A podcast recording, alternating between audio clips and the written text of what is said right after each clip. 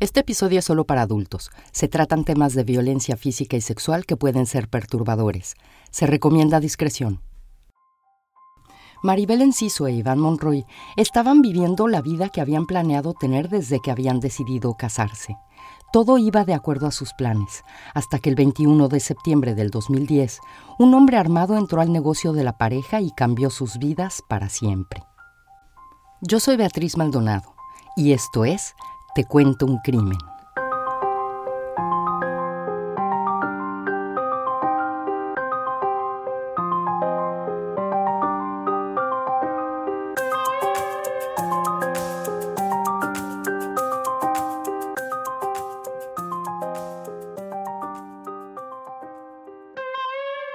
Maribel Enciso conoció a Iván Monroy en una universidad de la Ciudad de México.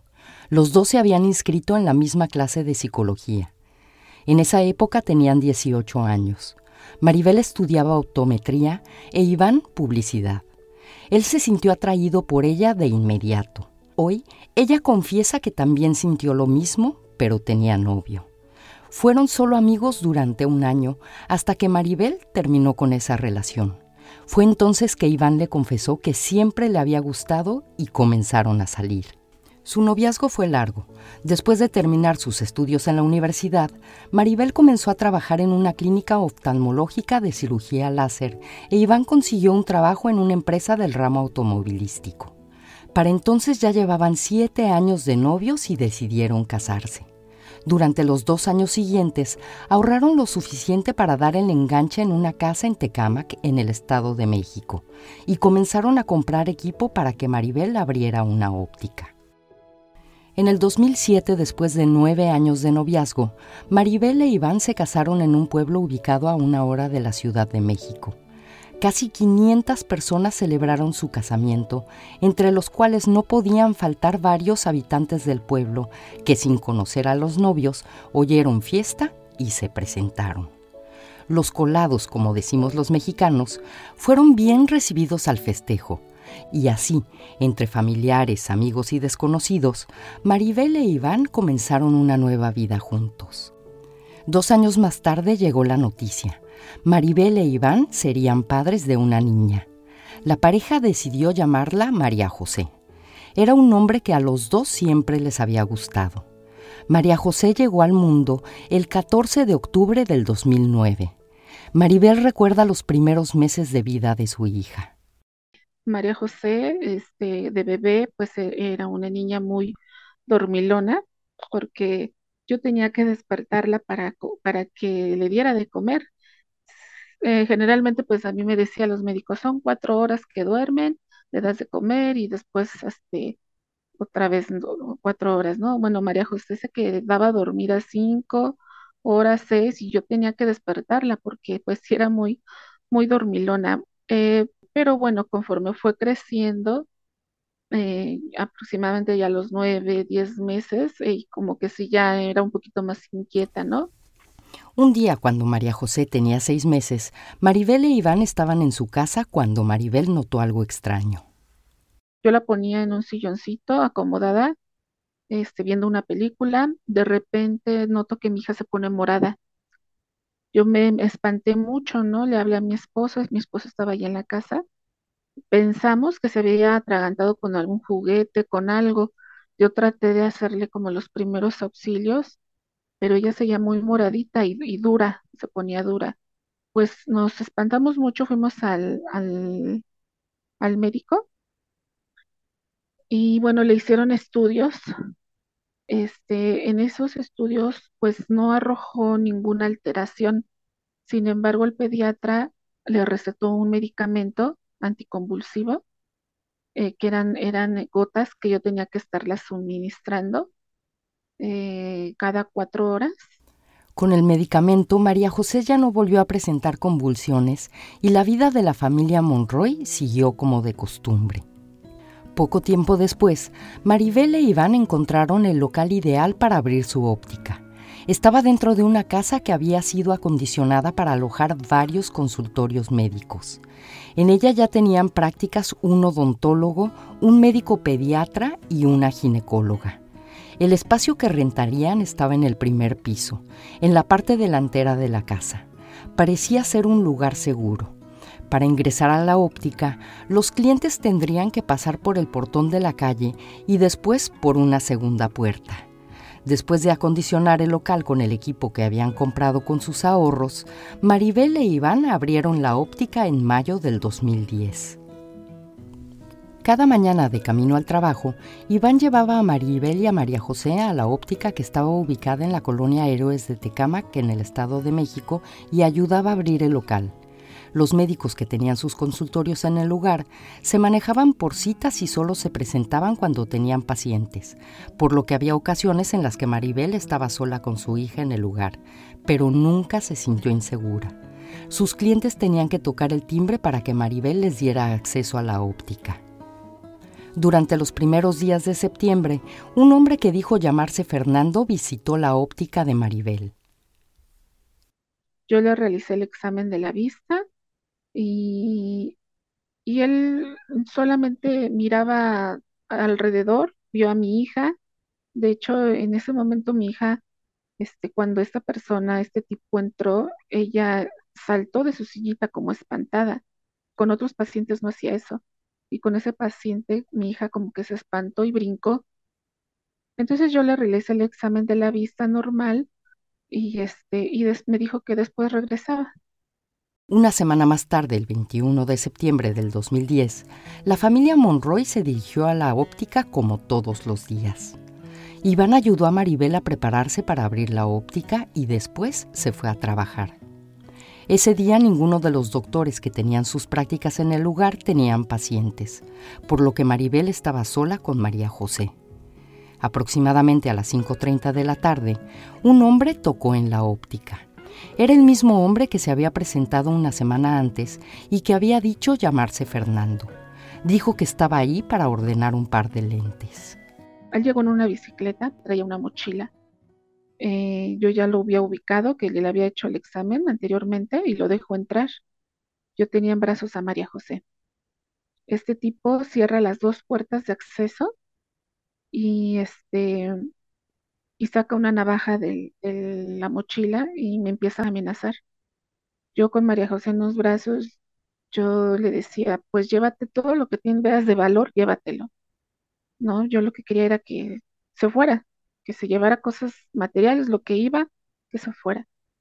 Este, este tipo pues sí me, me golpeó, yo tenía en brazos a María José eh, y después me dijo, pon a tu hija en una sillita que tenía yo ahí. Yo la coloqué en su silla cuando este tipo pues ahí aprovechó, cuando yo me levanté aprovechó y, y me cortó eh, el cuello con la navaja. Este, yo traté de defenderme en una primera ocasión, pero ya en la segunda ocasión él me tomó con más fuerza y me volvió a cortar.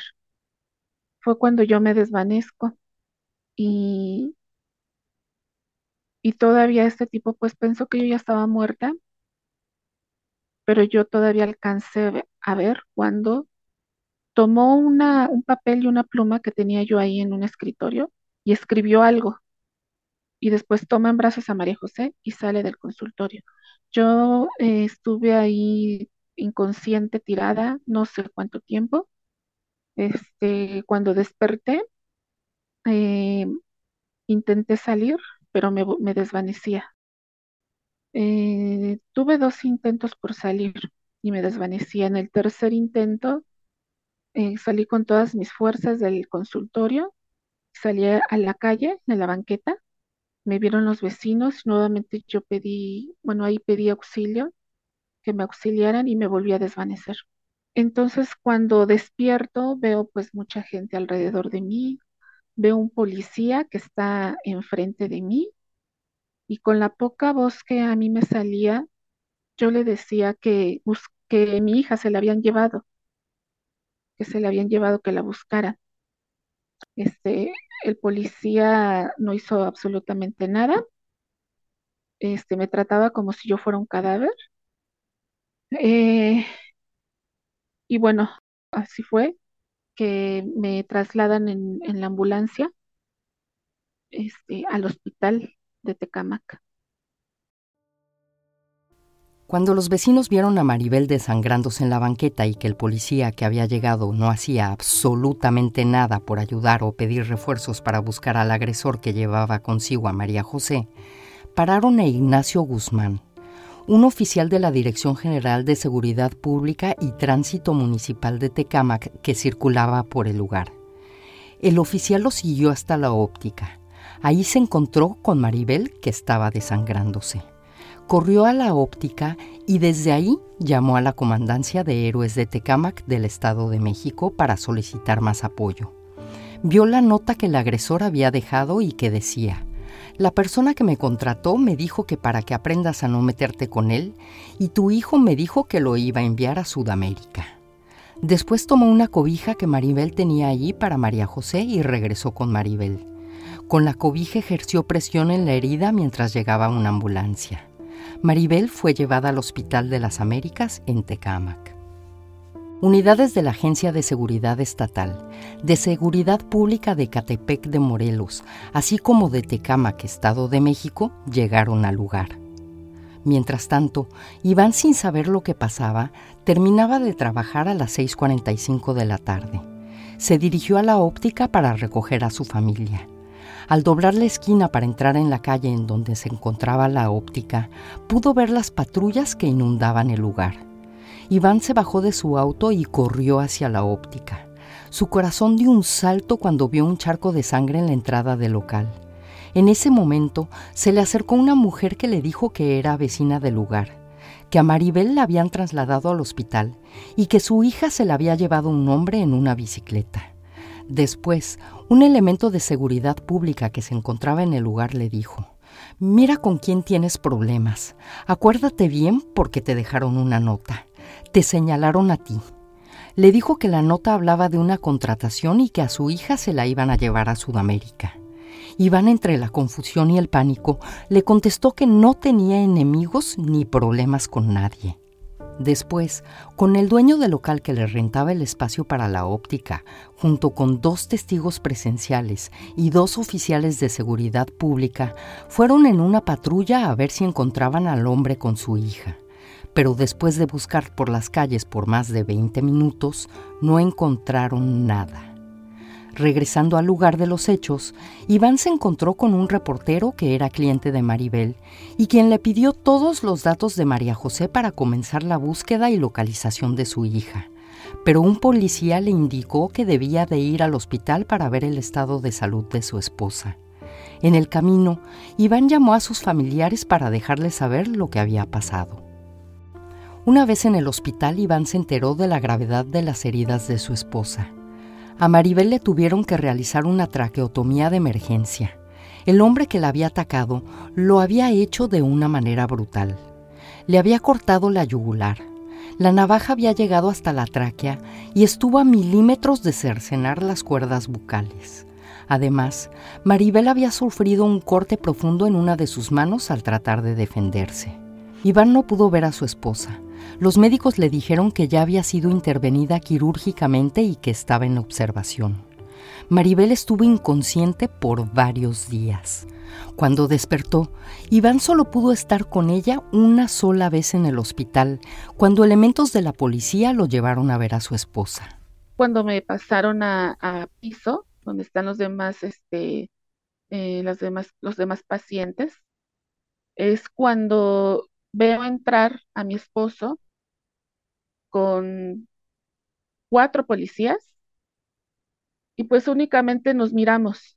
Yo no podía hablar, únicamente nos eh, recuerdo muy, muy bien esa escena porque nos miramos a los ojos y él me dijo, tranquila, te prometo que la voy a encontrar. Pero Iván no podía buscar a su hija. Era interrogado a diario desde las primeras horas del día hasta la madrugada del día siguiente. Lo dejaban por largas horas sin comer o tomar agua. Le quitaron su celular para investigar todas sus llamadas y mensajes de texto. Lo trataban de hacer que confesara que él había sido quien había contratado al hombre que se había llevado a su hija. A Iván por fin lo dejaron en paz cuando Maribel a señas le pidió a una enfermera un papel y un lápiz. yo lo que pido a la enfermera por señas, eh, quiero este, hacer mi declaración, que llame a una autoridad. Este, entonces, bueno, llegan las, las autoridades al hospital y en el hospital eh, hice mi declaración con, con, por medio de un lápiz y un cuaderno. Di las características específicas de la persona que se había llevado a mi hija. Hicieron un retrato hablado de esta persona. Eh, cuando yo hice esa declaración, a mi esposo ya lo dejaron en paz pero cuando la policía tomó la declaración de Maribel en el hospital y la entrevistó acerca de los hechos que habían sucedido el 21 de septiembre, ella se sintió ultrajada. Sus preguntas parecían ser hechas para humillarla y no para encontrar pistas que los llevaran a encontrar a su hija. Le hicieron preguntas como cuántas veces a la semana tenía relaciones sexuales con su marido o si había sentido el miembro erecto de su agresor mientras éste estaba parado detrás de ella, jalando su cabeza hacia atrás para cortarle el cuello. Mientras Maribel se recuperaba, la familia y amigos de la pareja se acercaron a los medios de comunicación para pedir ayuda en la búsqueda de María José. La noticia de su desaparición salió en noticieros y periódicos de todo el país, pero no había rastros de ella. Una vez que Maribel salió del hospital, al lado de su esposo siguieron contactando a los medios de comunicación y dando entrevistas para que se difundiera la información, pero parecía que al hombre que se había llevado a su hija se lo había tragado la tierra. Pero todo cambió el 11 de octubre del 2010 cuando Maribel recibió una llamada la policía ministerial había detenido a un hombre mientras hacían la averiguación previa de un delito de violación a una menor de edad en el municipio de Cuautitlán, en el Estado de México. Después de que la menor identificara a un hombre llamado Heiser Crespo García, de 27 años, como su violador, su madre vio en los medios el retrato hablado del hombre que se había robado a María José. Era el mismo hombre que había violado a su hija.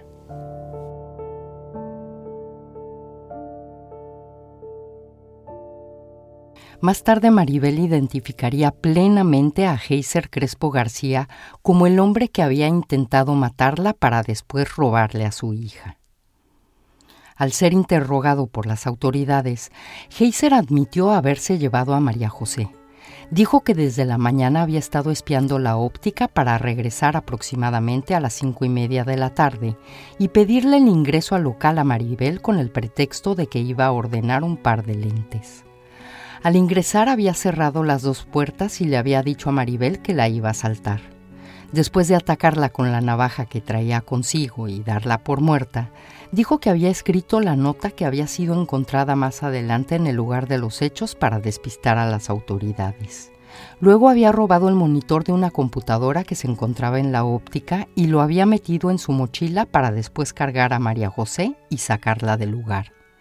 Dijo que había montado en su bicicleta llevando consigo la mochila con el monitor dentro de ella y que con el brazo izquierdo llevaba cargando a la niña mientras que con la mano derecha manejaba la bicicleta. De acuerdo a sus declaraciones, manejó por aproximadamente media hora cargando a la niña desde la colonia Héroes de Tecámac hasta la casa de sus padres ubicada en la colonia Prados de Tultitlán.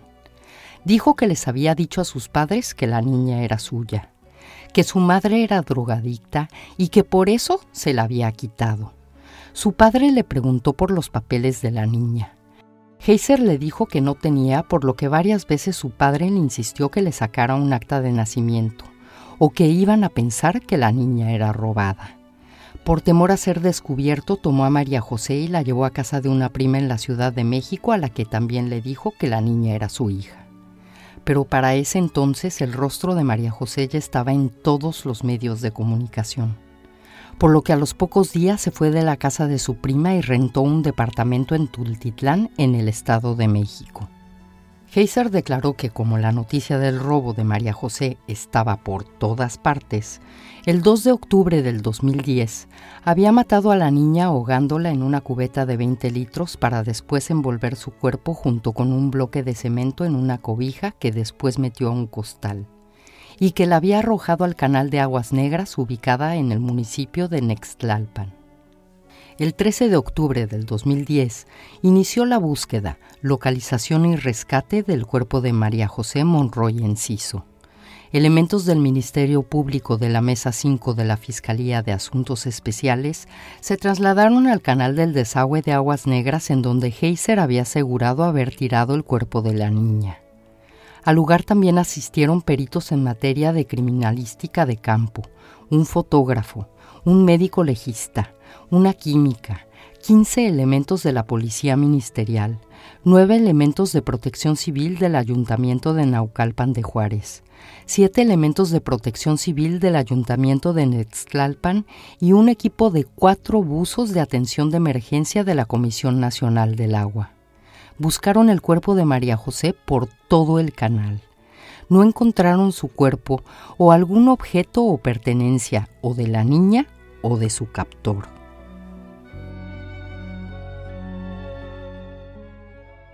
Y es que las declaraciones de Heiser Crespo no tenían ningún sentido. ¿Cómo era posible que hubiera podido trasladarse durante media hora desde Tecámac hasta Tultitlán con un monitor de computadora y cargando a María José con un solo brazo mientras manejaba una bicicleta? Por otro lado, Heiser era de origen humilde, y cuando las autoridades revisaron el departamento en el que supuestamente había matado a María José, encontraron alimento para bebé, pañales, juguetes y ropa suficientes para mantener a más de un bebé. También surgía la duda de cómo había podido contratar un abogado privado para que lo defendiera de los cargos que le estaban siendo imputados. Las declaraciones sin sentido, la falta de pruebas de que María José hubiera sido asesinada, el abogado privado, todo apuntaba a que Heiser Crespo era miembro de una red de secuestradores y que lo más probable era que se dedicaban a la adopción ilegal de infantes. Pero para Maribel e Iván, a las autoridades del Estado de México no les importaba si su hija había sido secuestrada para después ser vendida. Y los malos tratos siguieron cuando se presentaban en la Fiscalía para averiguar los avances del caso de su hija pues todas las personas que estaban en ese momento en el área de la fiscalía, desde la secretaria, desde que yo llegué ahí, este, me decía, pero ¿para qué quiere continuar con el caso si él, si el sujeto ya dijo que ya la mató, ¿no? O sea, la secretaria me decía esto. Entonces, em, y también ocasiones en el que el Ministerio Público se escondía, en que nos decían, no, no está, y de repente la veíamos pasar o sea, que no las negaban, eh, cosas así también como que no nos dejaban eh, leer la carpeta de investigación. Este, ellos siempre, la fiscalía siempre quiso comprobar las declaraciones del sujeto. Ellos que querían comprobar como fuera que María José no estaba con vida. No había búsqueda en vida, sino que ellos querían encontrarla pues muerta, pues querían y querían comprobarlo y no tenían la forma, pero querían hacerlo. No fue hasta que Maribel e Iván lograran que el caso fuera llevado por la Fiscalía General de la República, que en ese entonces era denominada como Procuraduría, que el caso comenzó a avanzar. En el 2014, la Fiscalía General de la República lanzó recompensas para localizar a 28 personas, entre ellas a María José lo que deja sin lugar a dudas que las autoridades tienen la certeza de que María José Monroy Enciso está viva. El 12 de abril del 2016, la Procuraduría General de Justicia del Estado de México sentenció a Heiser Crespo García a 82 años de prisión por los delitos de violación de una menor de edad, privación de la libertad, robo a casa habitación, portación de un arma prohibida y ataque peligroso. Heiser está cumpliendo su condena en el reclusorio de Texcoco en el Molinito. Maribel fue al reclusorio varias veces a confrontarlo. Yo estuve frente a frente con este tipo. Este, eh, yo le, le dije que me dijera la verdad, que en dónde estaba mi hija. Yo sé que tú estás mintiendo. Yo le decía, yo sé que tú estás mintiendo, dime en dónde está mi hija. ¿A quién se la entregaste? Este tipo nada más agachaba la mirada, estaba nervioso, agachaba la mirada y decía, pues yo ya dije. y de ahí no lo saqué.